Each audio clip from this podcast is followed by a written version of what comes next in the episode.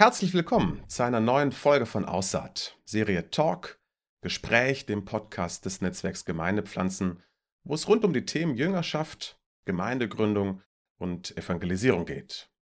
Mein Name ist Jonathan Berschau und ich freue mich, dass du heute wieder mit dabei bist.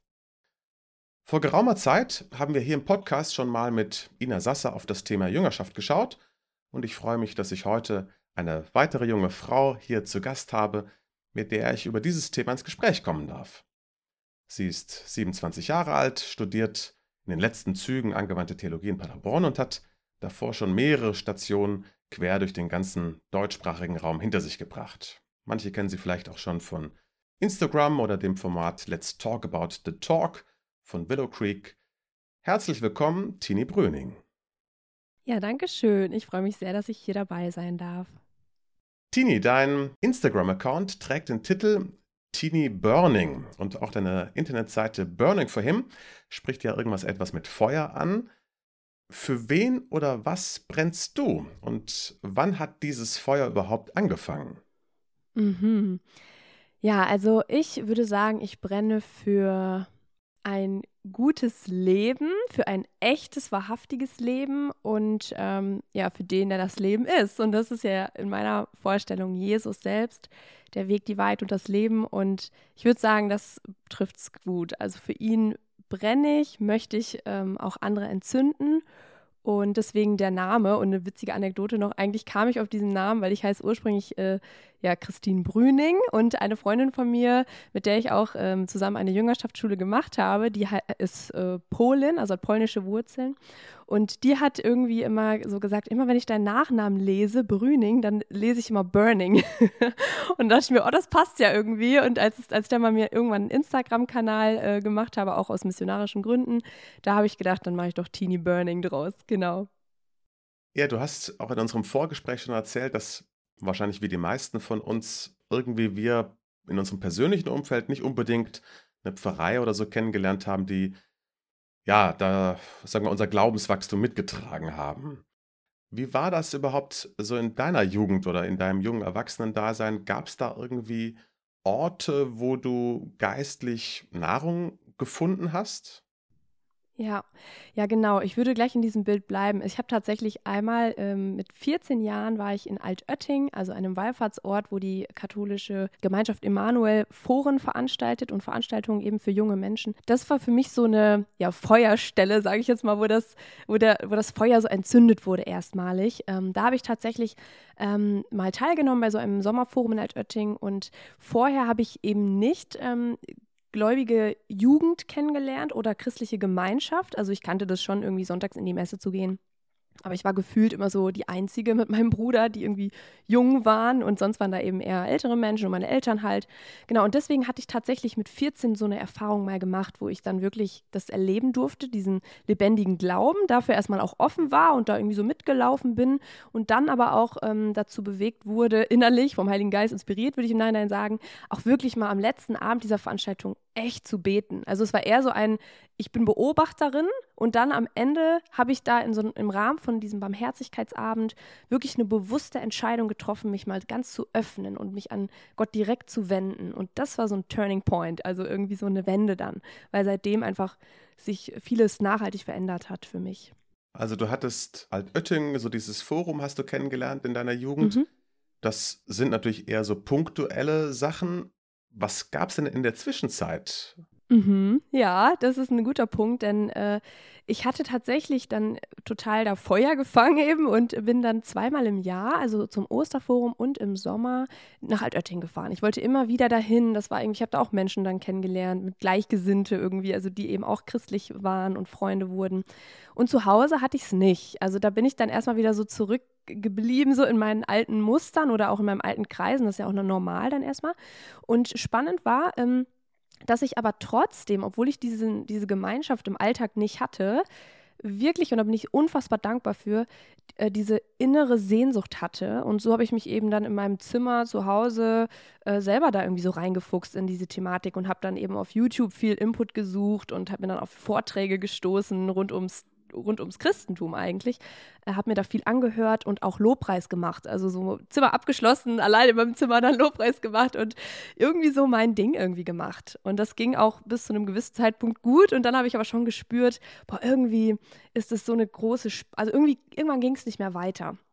Und da habe ich dann schon irgendwie gemerkt, na, so ganz ist das auch nicht was für immer, so dieses Alleinsein im Alltag mit dem Glauben.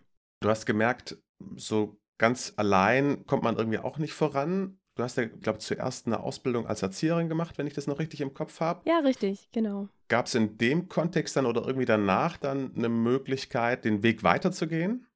Genau. Also ich habe eben die Ausbildung dann gemacht, so ganz ja, regulär erstmal mein, mein Leben so gelebt. Ich kam jetzt auch erstmal nicht auf die Idee, da groß wegzugehen, was später bin ich ja dann weggegangen.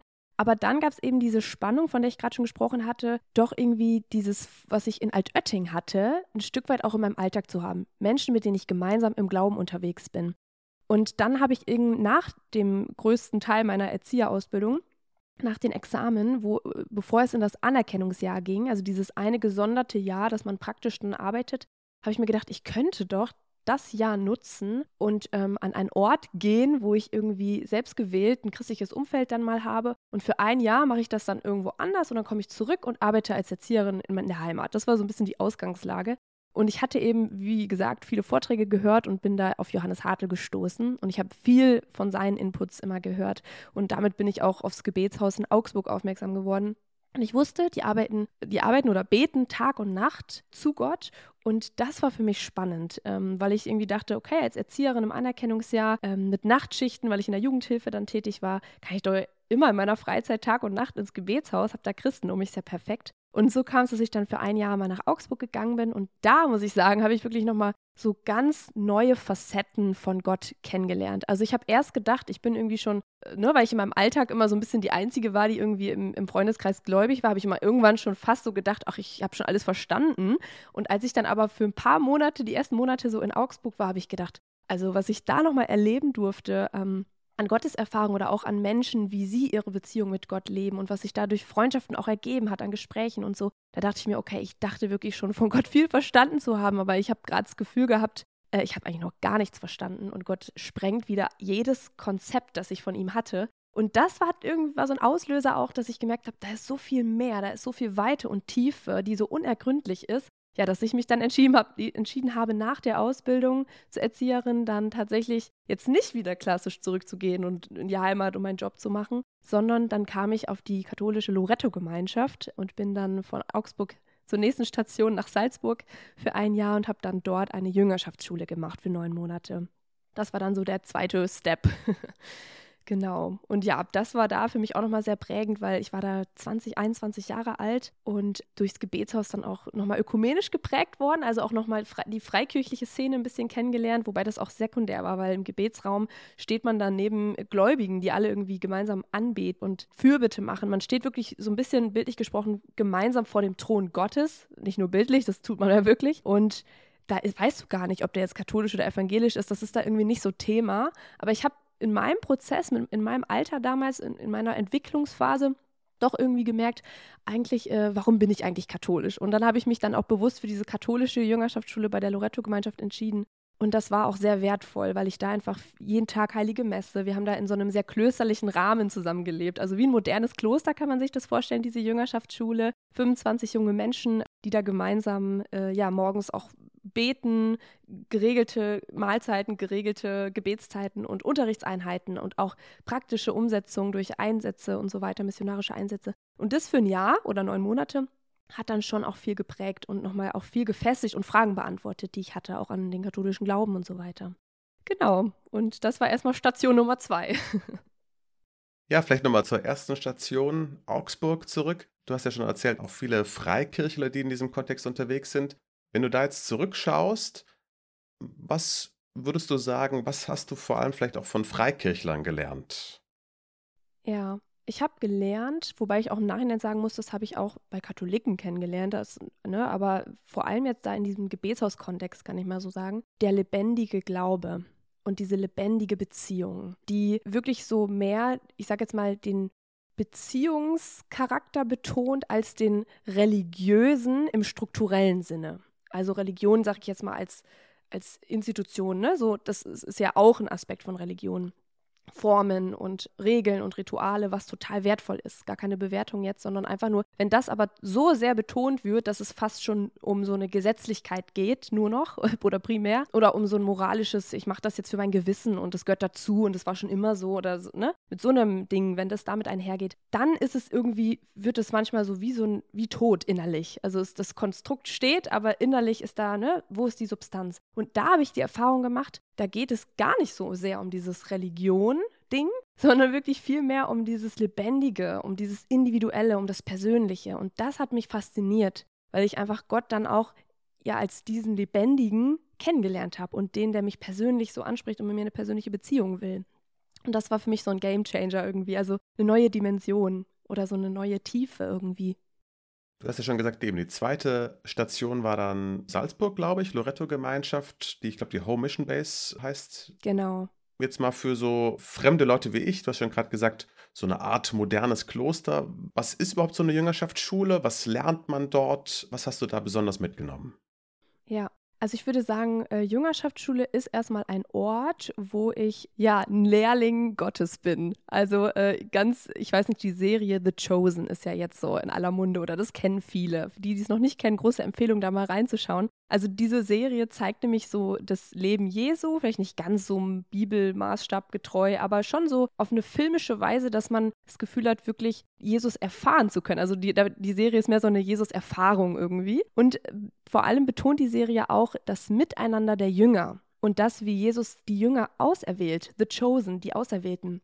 Und ich finde, dass das eigentlich ganz gut zeigt, was Jüngerschaft ist. Ähm, also in die Schule des Meisters zu gehen, ein, ein Jünger Jesu zu sein, mit ihm zu leben, ganz nah bei ihm sein und auch zu sehen, wie er lebt, zu sehen, wie er spricht, wie er ist, wie er atmet. Also dieses persönliche Beziehungs- äh, betonte. Das ist für mich Jüngerschaft. Im Vergleich zu einem Theologiestudium, wo ich vielleicht erstmal mich wissenschaftlich, rational, kognitiv mit gewissen Punkten auseinandersetze, ist Jüngerschaft wirklich diese Erfahrungsebene. Und vor allem eben auch, das fand ich immer so schön, es wurde dann manchmal so gesagt, also mit mir und Jesus ist ja immer alles, alles schön, aber wenn da, wenn da nicht die zwölf anderen wären oder die elf anderen wären, also die Jünger. Und das ist auch ein großer Aspekt von Jüngerschaft, die Gemeinschaft und der Aspekt, gemeinsam heiler zu werden eigentlich. Also wie können wir gemeinsam Jesus ähnlicher werden, uns gegenseitig schleifen, ne? weil wir haben in unserem, mit unserem Christentum einfach eine Begegnungs- Erfahrungsreligion, würde ich jetzt auch mal so dahin sagen. Genau. Und das vollzieht sich in der Jüngerschaftsschule. Ja, ganz spannend. Also sehr viel Lebendigkeit, die da irgendwie unterwegs ist, auch so ein Abarbeiten aneinander, irgendwie auf verschiedenen Dimensionen, was ich intellektuell, aber vor allem von der Erfahrungsebene da irgendwie auf dem Weg zu sein. Ja. In Salzburg war die zweite Station, wenn ich es noch richtig im Kopf habe. Ich glaube, danach war ja auch Wien und äh, auch noch andere Stationen kamen noch irgendwann danach, Fiegelhaus. Wenn du auf diese Station zurückschaust, manche Leute können sich noch erinnern, Akademie für Dialog und Evangelisation äh, ist ja, glaube ich, im Fiegelhaus angesiedelt, wenn ich richtig informiert bin. Genau, ja. Was hast du von diesen Stationen so mitgenommen? Ja, also das Fiegelhaus, da war ich jetzt eigentlich gar nicht aktiv, muss ich sagen, aber ich war in Wien für ein Jahr. Nach meiner Jüngerschaftsschule in Salzburg bin ich ähm, zur Homebase nach Wien gegangen, bei den Lorettos auch wieder. Und es stimmt, da gibt es auch das Institut, von dem du gerade gesprochen hast, aber da war ich jetzt, da hatte ich Bekannte, ne? Wenn man sich einmal in dieser katholischen Bubble bewegt, dann kennt man die Leute. Aber ähm, da war ich jetzt gar nicht so sehr, wobei ich das auch sehr toll finde, was die machen. Genau, aber in Wien war ich tatsächlich, weil ich irgendwie nach dieser Jüngerschaftsschule für mich nochmal gedacht habe, okay, jetzt war ich hier wieder ein Jahr, weil ich diese Sehnsucht noch hatte, mehr von Gott kennenzulernen. Aber jetzt war immer noch nicht wieder dieser ursprüngliche Gedanke oder dieser ursprüngliche Impuls da, zu sagen, ich gehe zurück in meine Heimat als Erzieherin. Und irgendwie habe ich gedacht, nee, das kann irgendwie ist, das kann es jetzt auch nicht sein. Ähm, da, da geht noch mehr. Also es war wirklich so, einmal so abtauchen bei Gott und man taucht irgendwie erstmal, ne, so viel Tiefe, da kann ich, kann ich erstmal gar nicht mehr im Normal wieder auftauchen, so gefühlt. Und äh, das hat mich dann eben, also viele Umstände haben dazu noch beigetragen, dass ich dann auf jeden Fall nach Wien gegangen bin. Es wäre jetzt auch nochmal eine längere Geschichte, wo ich einfach Gott auch so voll erfahren durfte und seine Führung auch konkret und ja, einfach wie er auch spricht tatsächlich durch Umstände, durch ähm, verschiedene Menschen, sodass sich das ergeben hat, genau. Und da habe ich dann als pastorale Mitarbeiterin ähm, oder als Missionarin, würden wir im Loretto-Kontext sagen, dann für ein Jahr gewirkt ähm, bei diesem äh, Home in Wien. Genau, das war Station Nummer drei. Und da hat sich dann nochmal konkretisiert dieser Wunsch, okay, ich möchte eigentlich Vollzeit im Reich Gottes, wie ich mal so gerne sage, arbeiten oder für die Mission wirken oder ne, you name it. Ne? Also es gibt ja verschiedene Bezeichnungen, aber mir ging es darum, dass ich eigentlich für die Kirche, für Gott arbeiten möchte, dass ich seine Dienerin hier auf Erden sein möchte. Und dementsprechend ähm, habe ich dann gedacht, das möchte ich tun, das habe ich entschlossen. Aber wo? Und ich habe dann irgendwie stark die Sehnsucht gehabt, so schön das auch im Süden und in Österreich ist, wieder zurückzukommen Richtung Heimat. So, ich habe immer so gedacht, zumindest mal als Heimatbundesland NRW weil da habe ich eben meine Wurzeln und da habe ich auch so emotionale Verbindungen natürlich, ist Heimat, aber ich hatte da nie so ganz starke Glaubenswurzeln. Also natürlich, meine Eltern haben da sicher auch viel Grund gelegt, durch in die Messe gehen und so, das war schon irgendwie immer da so, aber dieses richtig tiefe, intensive. Es war dann in Altötting und irgendwie in der Jüngerschaftsschule, irgendwo weiter weg. Genau, und da habe ich irgendwie die Sehnsucht oder das große Bild gehabt, was, wenn die nachfolgenden Generationen, Dream Big, ne? Wenn die nachfolgenden Generationen in NRW, so da, wo ich so herkomme, auch so einen Hotspot vorfinden würden, wo sie Gott kennenlernen können. Natürlich gibt es Gemeinden und es gibt tolle Bewegungen auch in Nordrhein-Westfalen. Um Gottes Willen, das will ich gar nicht jetzt sagen, dass das jetzt von mir kommen müsste. Um Gottes Willen, das ist nicht der Punkt. Aber ich habe zumindest so diese Sehnsucht gehabt, ich möchte einen Teil dazu beitragen, weil ich diese Erfahrung einfach in NRW so nicht gemacht hatte. Und deswegen wollte ich dann zurückgehen nach NRW und habe dann in Paderborn erstmal das Studium dann begonnen, angewandte Theologie, weil ich mir dachte, das ist jetzt so ein drei Jahre Bachelor, kann man mal machen. Theologiestudium, Magister dagegen wäre jetzt mit den Sprachen und so. Und, und da dachte ich mir, das tue ich mir jetzt nicht an, weil ich will ja wirklich das Praktische schon und habe mich dann so schon dann auch so als Missionarin und als Gesendete so gesehen. Und das Studium war dann eher so ein Anker, wie ich mal so auch in der Kirche Fuß fassen kann. Aber viel mehr ging es mir darum, äh, schon direkt so ein bisschen loszuwirken und loszulegen. Aber äh, trotzdem Griechisch und Hebräisch natürlich in allen Ehren. ja, also auf den, genau, Hotspot, da komme ich äh, gleich noch ein bisschen nochmal vielleicht näher drauf. Jetzt bist du eben dann nach Paderborn zurückgekehrt, so aus dem, sag mal, euphorischen Süden. Und manche sagen ja immer in, in, Paderborn, entweder sind die Bahnschranken unten, die Glocken läuten oder es regnet. Also man wird da ja. wahrscheinlich schon ziemlich irgendwie in so eine westfälische Nüchternheit hineingeworfen, würde ich jetzt mal so sagen. Ja. Was hast du dann für dich so persönlich festgestellt? Was gibt es angesichts eben eines Umfelds, was jetzt eben nicht unbedingt mehr so energetisierend ist, wie du es vielleicht dann davor kennengelernt hast? Was sind da vor allem die großen Herausforderungen, die du bei dir festgestellt hast? Ja, also Mm, das stimmt. Ich hab, würde für mich sagen, der Übergang vom Süden nach Paderborn oder NRW zurück war wie aus dem Nest fallen. ich hatte da irgendwie so die Gemeinschaft und alle ticken irgendwie gleich, so haben die ähnliche Spiritualität und so weiter. Und man wurde auch getragen durch Strukturen, die tragen tatsächlich. Und dann war das erstmal weg und ich war so ein bisschen der Exot, hab ich, so habe ich mich manchmal gefühlt. Ähm, und es war aber trotzdem sehr, sehr wichtig, weil ich habe auch gemerkt, wenn man in so einer Bubble ist, dann hat man auch so einen eigenen Sprech und so ein eigenes Denken irgendwie oder gewisse, gewisse ja, Dinge, die hat man für sich so klar, gewisse Glaubenssätze und die, die glauben andere Katholiken, so die ich hier kennengelernt habe, auch irgendwie, aber finden andere Begriffe dafür oder haben noch eine andere Betonung auf einen anderen Aspekt oder so, ne? Sodass man da echt erstmal wieder neu sich so, ich musste mich hier erstmal wieder so einfinden. Und ähm, das war wichtig für mich, um einfach auch in der Realität anzukommen, weil das Leben und die Welt ist hier nicht schon Himmel auf Erden. Das soll anbrechen, das bricht auch an, aber das waren tolle, geschützte Jahre, die ich da äh, wachsen und lernen konnte. Aber es, das ist nicht die Realität per se. Und deswegen war das gut erstmal und wichtig. Aber es war auch herausfordernd und ich musste da schon erstmal wieder schauen, okay, wie viel ist da jetzt wirklich in der Tiefe bei mir schon durchgesickert, sodass ich auch irgendwie selber jemand sein kann, der Salz und Licht, was ja unser Auftrag ist, sein kann? Oder wie viel war auch einfach doch so ein Gemeinschaftsding und erstmal geprägt durch Struktur und so? Und wenn das jetzt wegfällt, was bleibt? Und das war für mich, wo auch, ich würde mal im Nachhinein so sagen, so eine Jüngerschaft Next Level begonnen hat. Also nicht so diese Jüngerschaftsschule klassisch im Rahmen, sondern die, die Jüngerschaft Next Level. Also ich und Gott und die anderen, ne? Wie kann das jetzt gehen, wenn die, die anderen, sage ich jetzt in Anführungsstrichen, mein, meine Mitmenschen, jetzt nicht so eins zu eins immer meine Ansichten teilen oder auch theologisch ganz andere Ansichten teilweise haben innerhalb der eigenen Kirche und so. Das sind ja auch alles äh, Themen unserer Tage, viel Kirchenpolitik und dann habe ich irgendwie das Gefühl, aha, ich dachte eigentlich geht es äh, im Christentum eigentlich um was anderes und dann kommen die Diskussionen und das war schon so ein, eine spannende und auch sehr, sehr ja, herausfordernde Zeit erstmal wieder in Paderborn. also Jüngerschaft im Alltag, so dann der Next Level von der Schule. Wo holt man sich dann eigentlich Energie? Also gibt es dann irgendwelche Hilfsmittel, wo man so eine unverzweckte Zeit für Gott noch haben kann? Du hast gesagt, eben, wenn man auf einmal nicht mehr eben die Bubble hat, wenn man keine Menschen mehr um sich herum hat, die einen da irgendwie unterstützen, weil die Struktur dann irgendwie auch wegfällt, weil eben die Gemeinschaft nicht mehr vorhanden ist. Wie schafft man dann überhaupt im Alltag noch irgendwie den Fokus auf Christus zu richten? Ja, kann ich jetzt nur von mir sprechen, wie das bei mir war? Ähm, also zum einen bin ich so ein bisschen wieder back to the roots. Wie war das bei mir damals, als, als ich aus Altötting kam mit 14 Jahren? Ich habe tatsächlich angefangen, in meinem Zimmer meine Lobpreiszeiten zu machen oder auch meine, meine Bibel einfach zu lesen und meine Gebetszeiten zu machen. Basic, einfach ich und ne, gehe in deine Kammer zum Beten, ist ja auch eine biblische Anleitung sozusagen, wie wir leben können.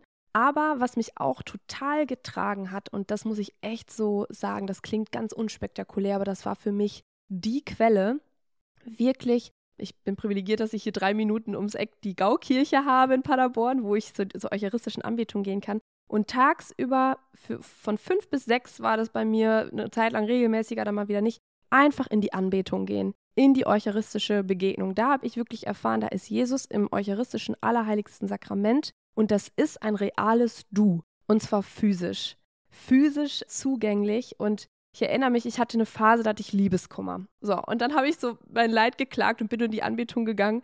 Und ich hatte einmal dann wirklich so eine, so eine Eingebung.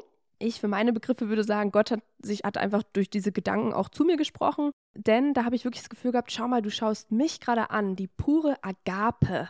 Weil, weil, was ist die Eucharistie? Könnte man jetzt ausholen. Also die pure Liebe, die reine Form von Liebe, die wir in der Eucharistie haben.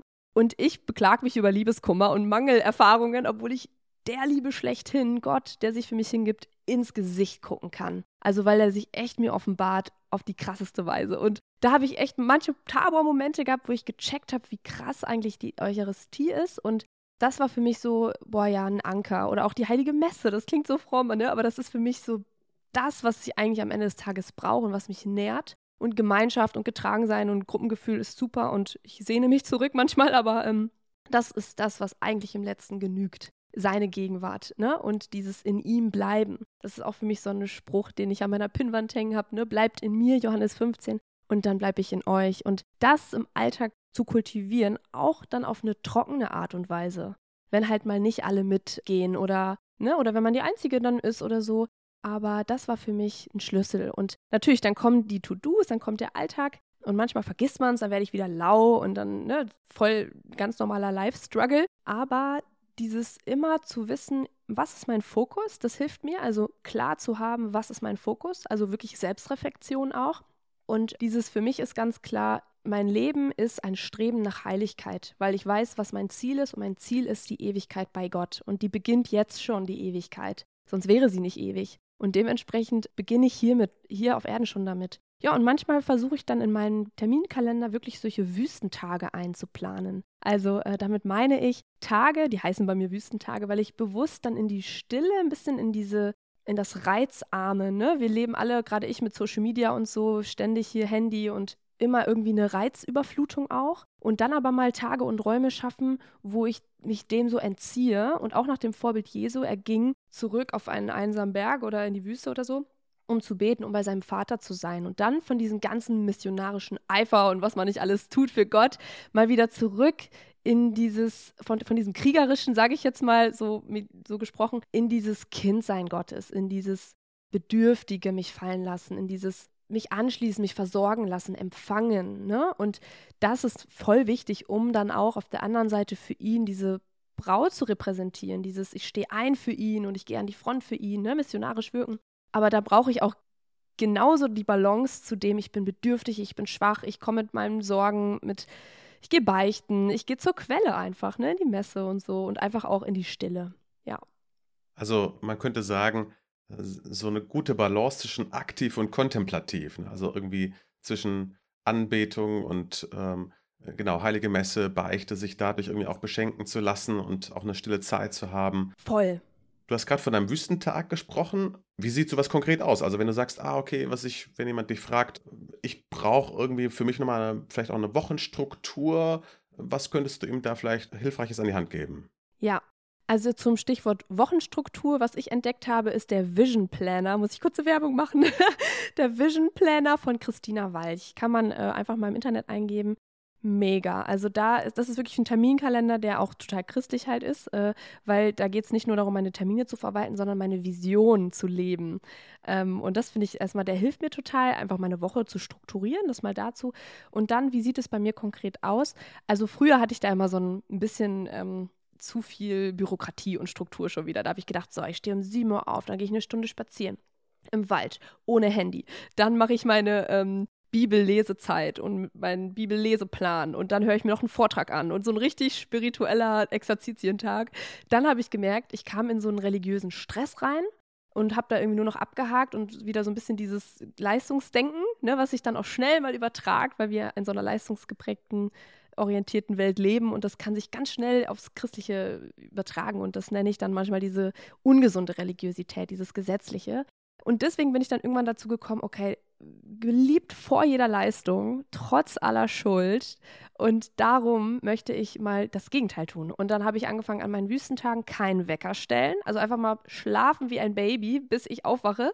Und dann auch überhaupt nicht, ich muss jetzt beichten und Bibel lesen, sondern ich mache einfach mal, ich, ich komme mal bei mir selbst an. Wonach ist mir eigentlich? Ich spüre mich mal selbst. Ähm, und diese Verbundenheit mit mir selbst erstmal in den Vordergrund zu stellen, Selbstliebe im gesunden Sinne, mit dem, mit, der, mit dem Ziel, dass ich, wenn ich bei mir selbst bin und mich selbst versorge, also so selbst eine versorgte Seele bin und erstmal in erster Linie für mich sorge, dass ich dann auch gut bei Gott ankommen kann. Weil wenn ich mir selbst begegne, begegne ich auch Gott oder schaffe ich die Voraussetzung für eine Begegnung mit ihm.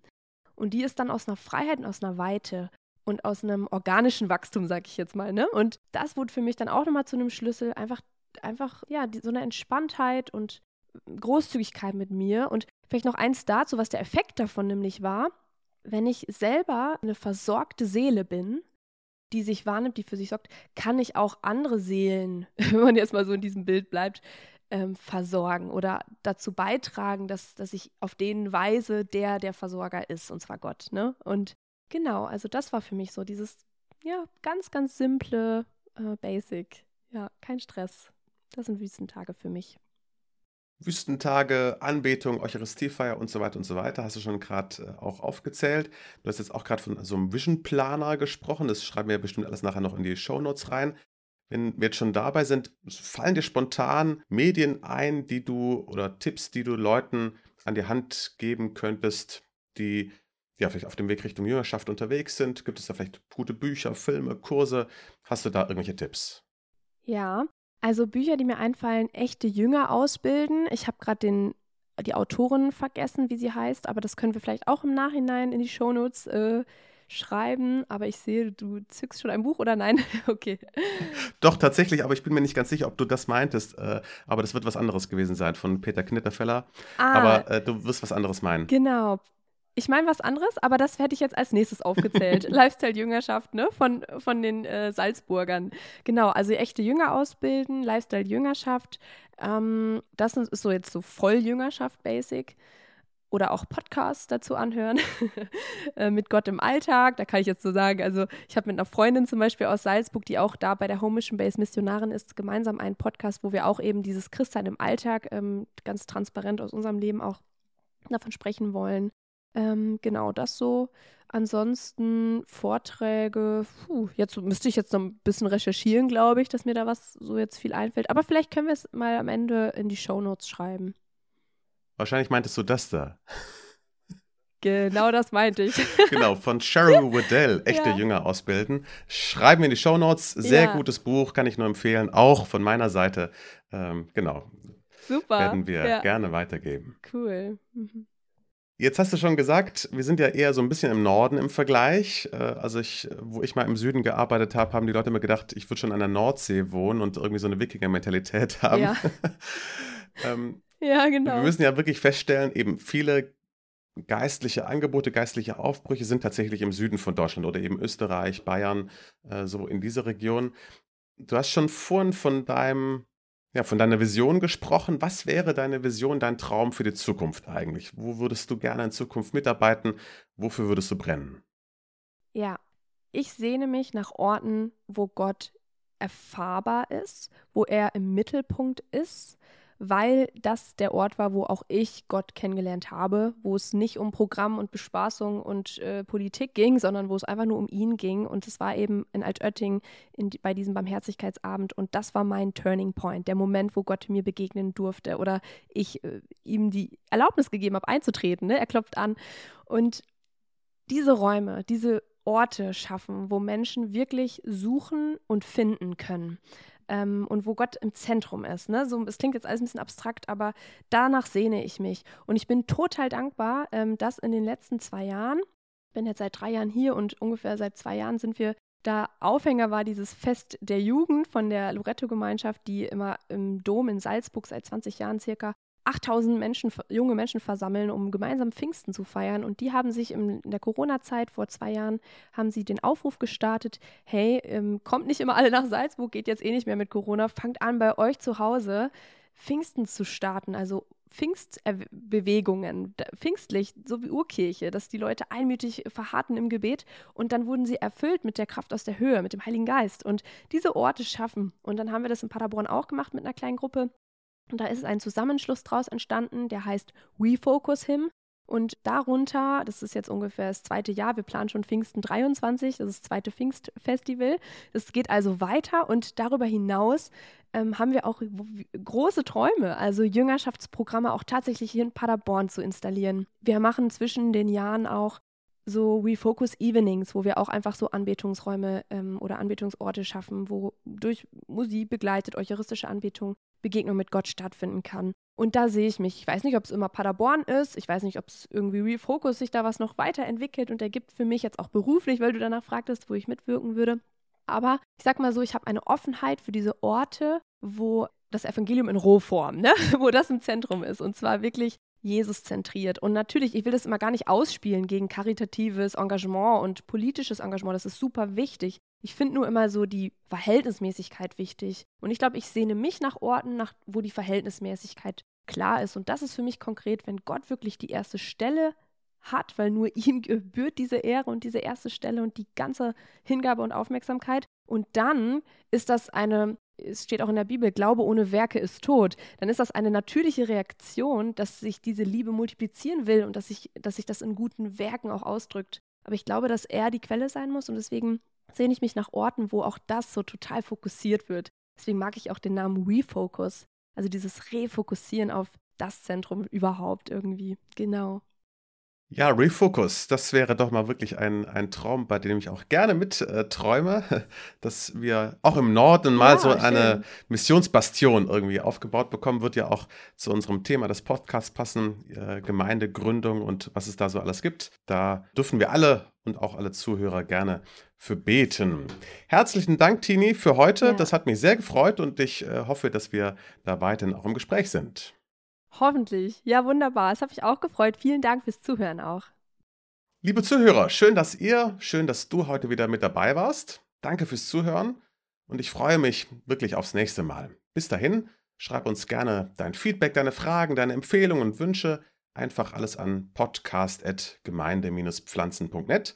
Schau auch gerne auf unserer Internetseite gemeinde-pflanzen.net vorbei. Dort findest du dann natürlich auch die ganzen Links und Infos auch zur heutigen Folge und wenn du unsere Podcast-Reihe Lead noch nicht kennst, bei der es eben um Leitung, um Führungsthemen geht, dann hör da auch gerne mal rein. Und wenn es dir gefallen hat, empfehle uns gerne weiter. Für heute dir alles Gute, sei gesegnet.